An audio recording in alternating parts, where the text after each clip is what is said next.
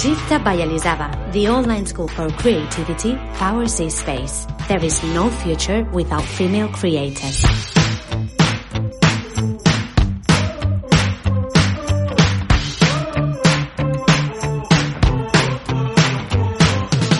Un día más, una oportunidad más para escuchar a mujeres que nos encantan, que crean maravillas y que hacen de este un lugar mejor. Esto es Women at Work by Hey, que ya nos echabais de menos. El espacio, el ágora, donde hay lugar para voces que durante siglos se han dejado de lado, que son nuestras voces. Y hablando de ágoras y de espacios y de lugares con profundidad, hoy tenemos con nosotras a una diseñadora 3D y arquitecta imprescindible, Alba de la Fuente. Bienvenida a Women at Work. Hola, Anne, encantada. ¿Qué tal? Alba, eres arquitecta y diseñadora 3D, como hemos dicho. ¿Cómo haces para diseñar esos sitios a los que me iría a vivir ahora mismo? Muchísimas gracias, Anne. Pues yo creo que esto nació de una forma natural en mí. Durante la carrera yo ya empecé a proyectar de una forma muy visual, muy gráfica. Mis proyectos, para que lo entiendas, como que mis proyectos nacían de una imagen que yo tenía en la cabeza y luego le iba dando más forma a partir de planos, secciones, mientras que en la escuela te enseñaban más, digamos, a, hacer un plano, a hacer una sección, completar el proyecto y luego ya hacer esa representación gráfica. Sin embargo, en mí la idea iba de una forma más gráfica. Y um, cuando salí el último año de carrera, mientras hacía el máster, yo empecé a trabajar. Sí. Y en este trabajo no me permitían trabajar de esta forma. Al final, cuando estás en un estudio ajeno, te tienes que adaptar a Claro. los procesos de proyecto. Y me di cuenta del valor que tenía para mí.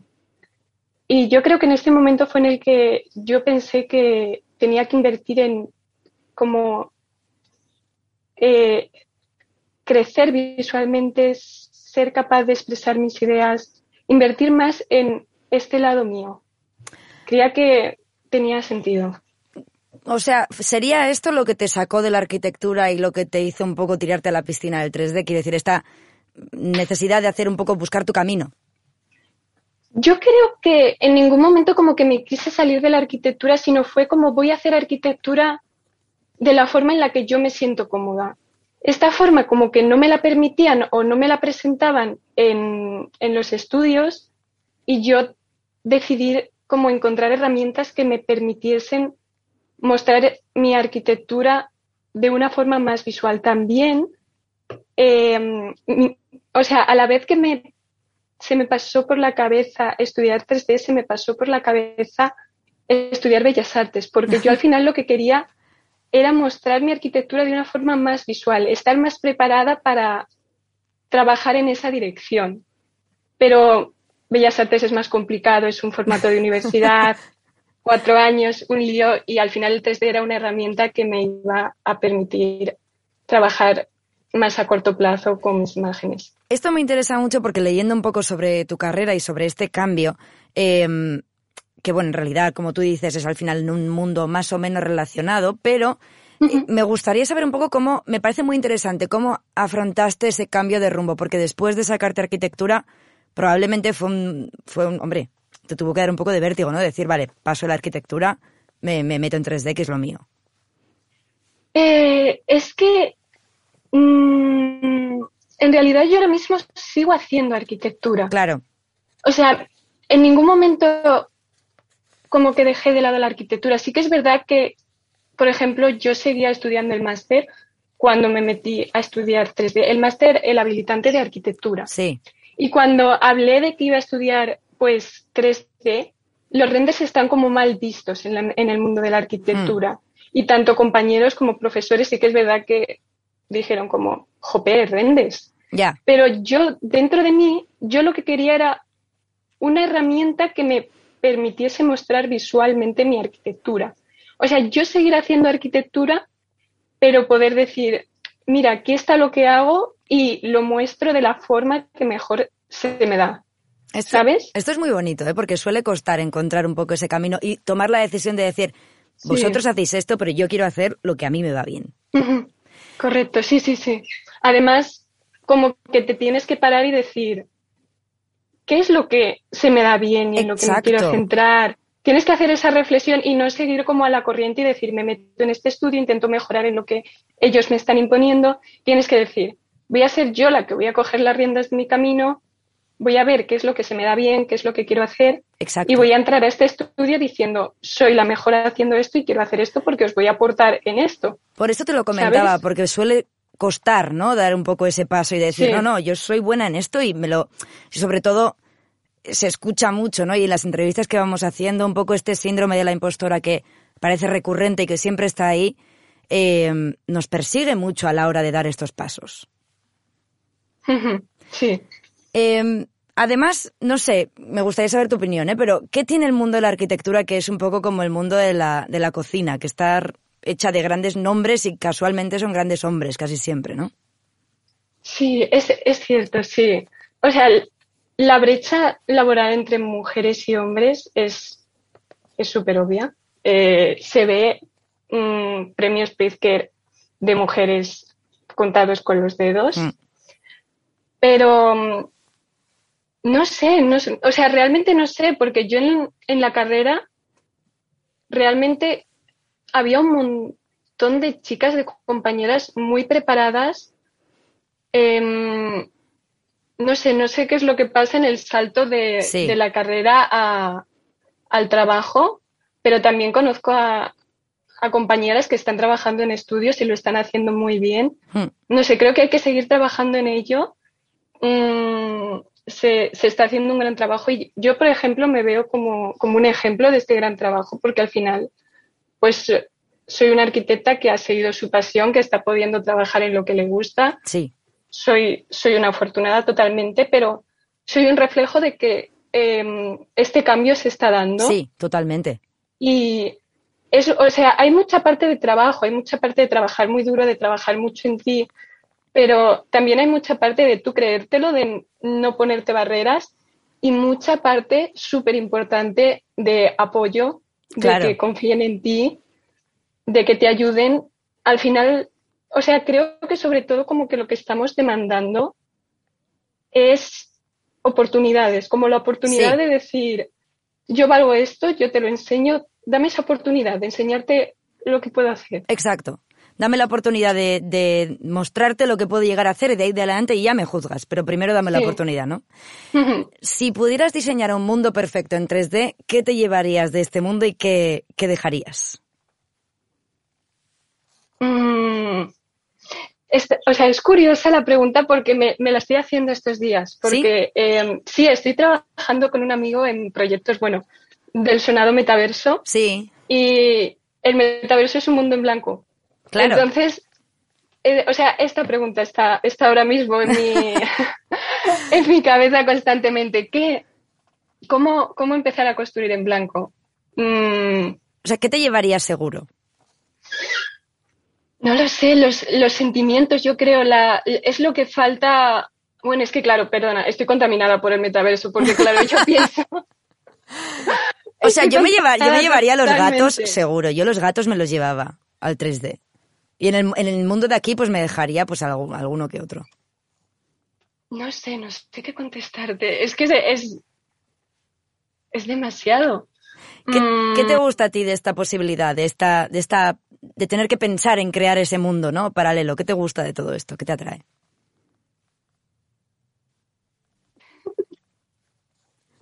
Perdóname, es que se me ha quedado en blanco, Alba.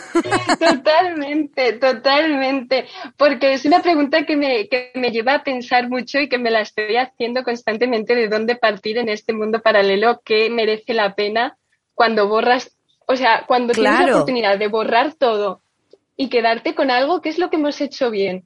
Yo creo que al final, pues, aunque suene muy, muy cursi, como pues las relaciones con las personas, em, esto personal, ¿no? Al final todo lo físico como que puedes darle otra vuelta, puedes reinterpretarlo, pero creo que las relaciones personales en nuestra historia, todo esto es lo que se debería como la humanidad, este ¿no? Un poco llevar la humanidad hacia, hacia el metaverso. y Hacerlo más, más humano, sí. Exacto, sí, porque ahora mismo suena todo un poco a Matrix todavía.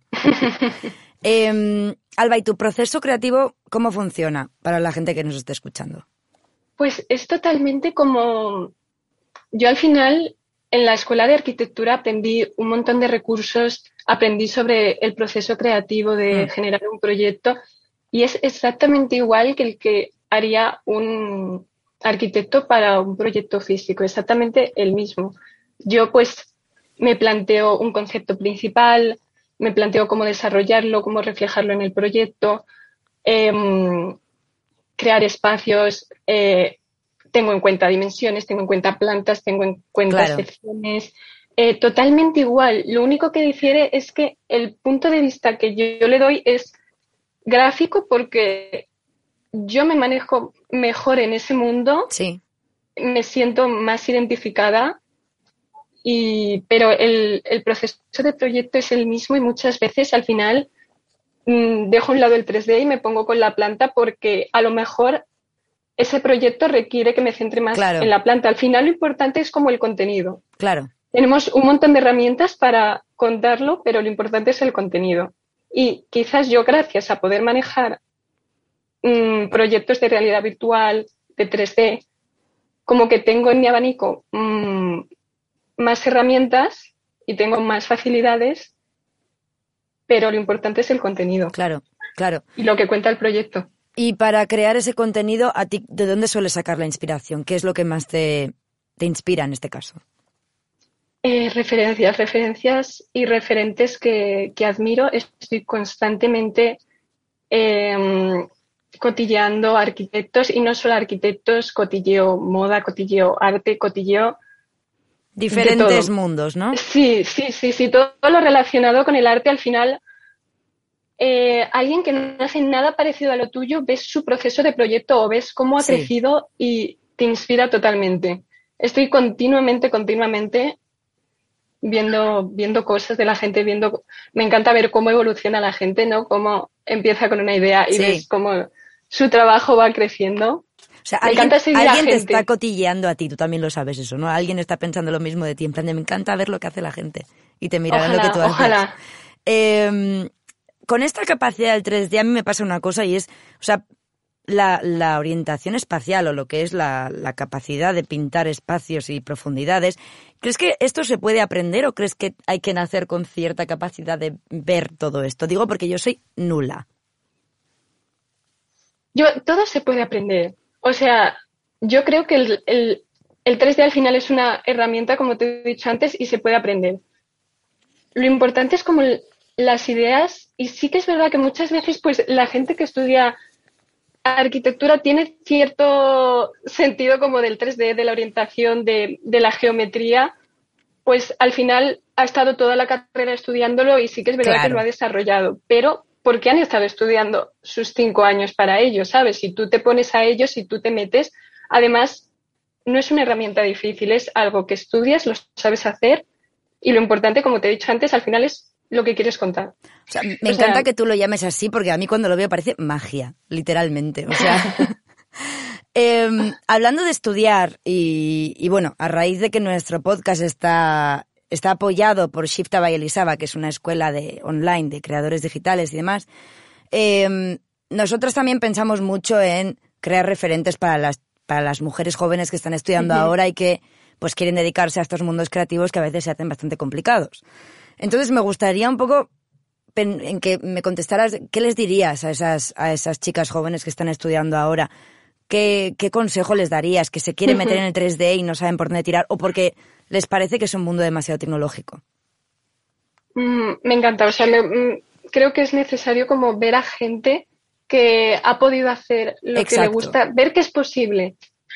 Y vale, creo que te voy a dar consejos como eficaces. Además, como yo no he vivido hace nada, porque en realidad llevo un año, año y medio, ¿sabes? Yo terminé hace nada la carrera, entonces te, te voy a decir yo creo que los dos puntos en los que sí. yo creo que me han hecho estar donde estoy ahora, el primero es el que te comentaba antes, el pararte, yo incluso les diría hacerlo antes de estar a punto de terminar la carrera, párate, piensa qué te gusta, piensa qué se te da bien, piensa hacia dónde quieres dirigir tu futuro, a qué te quieres dedicar, porque si no decides tú a qué es a lo que te vas a dedicar, cuando empieces a entrar a trabajar en un sitio, la persona que está trabajando allí te va a decir, te vas a dedicar a esto. Claro. Y va a decidir tu camino por ti. Entonces, no sé, o sea, no tiene por qué ser 3D, puede ser, imagínate, escultura, puede ser em, filosofía dentro de, la arquitectura, puede ser, cual, es que cualquier cosa. Tú como que mira dentro de ti y toma tú las riendas de tu camino y enfócate antes de terminar la arquitectura porque o la carrera que estés estudiando, porque al final eso es una base que nos hace a todos un poco iguales. Sí. Entonces, como mira dentro de ti. Y, y luego también les diría, o sea, yo lo que creo que ha definido mucho mi trabajo es que he dedicado mucho tiempo a hacer trabajos personales. Sí, esto es muy importante. Porque los trabajos personales te ayudan a enfocarte en la dirección que quieres crecer. Ningún externo te va, va a dar justo con la dirección en la que tú te quieres enfocar. Entonces, el, como siempre, reservar un tiempo para tus proyectos. Eh, esto es muy importante porque siempre intentamos decir, ¿no? O el momento de estar estudiando o justo cuando terminas la carrera es el momento de experimentar, porque luego vendrán los briefings, vendrán los clientes, vendrán todos los encargos en los que no serás tan libre, ¿no? De hacer, de hacer lo que te apetece. Em, y para... Sí, o sea, bueno, perdona. No, no, dime, dime. Yo justo, o sea, yo justo cuando este año pasado lo dediqué prácticamente a hacer proyectos personales y es que lo que tienes que pensar es, llevas estudiando, bueno, todo el colegio, todo el instituto, toda la carrera estudiando en lo que 27 años o 20, bueno, 25, 24, los que sean, estudiando en lo que te están imponiendo. No te puedes dar uno para tú invertir en, en definirte a ti, ¿sabes? Después de haber seguido tanto lo que te están imponiendo. En plan, ya tienes base de sobra. Invierte en ti. Em, y, y, para ti, Alba, ¿cómo se presenta el futuro? Mm, no lo sé. Mm, por un lado tengo, o sea, me gustaría tener como a más gente trabajando conmigo, porque ahora mismo estoy yo sola, me gustaría un poquito ampliar esto. Y por otro lado, me gustaría poder seguir haciendo colaboraciones con gente súper interesante. Creo que además de los proyectos personales que los disfruto muchísimo, los, las colaboraciones con gente me encantan. No tienen que ser arquitectos. Es más, si no son arquitectos, incluso mejor, porque aprendes más de ellos, de, sabes, uno se nutre al otro. Eh, entonces me gustaría que estuviese dirigido en esos dos caminos. Por un lado, crecer y seguir haciendo proyectos personales míos, tener esa oportunidad y poder seguir haciendo colaboraciones con gente súper interesante. Creo que esos dos caminos me encantaría seguir conservándolos. ¿Y qué crees que las mujeres podemos aportar? Y sobre todo las mujeres jóvenes, porque al fin y al cabo también hay unas connotaciones ahí detrás. ¿Qué crees que podemos aportar eh, en estos mundos en los que, bueno, la visión imperante ha sido normalmente la masculina hasta hace poco? Pues, mm, o sea, yo creo que al final, el, como que ya se juzga, se está empezando a juzgar por, por el trabajo que, que se hace, ya no se juzga tanto por la impresión, ¿sabes? Por si es hombre, por si es mujer. Entonces, hay grandes proyectos que a lo mejor se han rechazado anteriormente por que la apariencia era pues de una chica joven que no se la tomaba en serio. Pero ahora creo que o sea, yo he visto reflejado que lo que están juzgando de mí es mi trabajo y no que soy una arquitecta que apenas tiene experiencia, sino que juzgan lo importante, el contenido, el trabajo. Entonces, creo que como que si rompes esta barrera, pues vamos a poder aportar muchos proyectos interesantes. Además, como que los jóvenes creo que tenemos una visión diferente. Al final, cada generación aporta algo diferente y un voto de confianza de a ver qué me pueden aportar. Son, son mentes frescas, ¿no? Que todavía no están contaminadas por el trabajo, por como los patrones de trabajar. Qué bonito. En lo mismo. Sí. Eh, no, totalmente. O sea, al fin y al cabo, es que está, está muy bien escuchar diferentes perspectivas, ¿no? De los trabajos creativos, porque una persona ha podido pasar un montón de etapas en un tiempo concreto y esto te lleva a pensar de una manera o de otra. Pero como tú dices, la gente que sale ahora de las carreras, al fin y al cabo, también habéis pasado mucho porque las épocas no han sido fáciles. pero esto también os trae una, probablemente una adaptabilidad, ¿no? Una, una forma de ver las cosas bastante, bueno, me adapto a lo que me echen. Sí, o sea, creo que estamos, somos una generación muy, muy preparada. Eh, encima con todo el tema tecnológico, pues nos movemos como pez en el agua. Nos da igual usar una herramienta que otra, que otra. Nosotros nos adaptamos totalmente. Nos piden aprender una, nosotros aprendemos esa herramienta y, ideas muy, muy, muy, muy frescas, yo creo que muy innovadoras. Yo creo que con, bueno, con todo esto del mundo digital y la arquitectura va a dar un giro enorme porque todas las reglas cambian, ya, todas las reglas del mundo físico cambian y no sé, va, va, a ser muy interesante lo que venga. Y ojalá los jóvenes tengan mucho que, ver en ello. Estoy segura, desde luego, con gente como tú. Eh, me has dado muchísima esperanza hacia el futuro, Alba. Muchísimas gracias. ha sido un placer tenerte con nosotras y espero y estoy convencidísima de que oiremos hablar muchísimo de ti. Gracias. El placer ha sido mío, Anne. Muchísimas gracias por todo. Y a las personas que nos escuchan, gracias. Todo esto no tendría sentido sin recibir vuestro cariño y vuestro apoyo. Hasta la siguiente edición. Muchas gracias.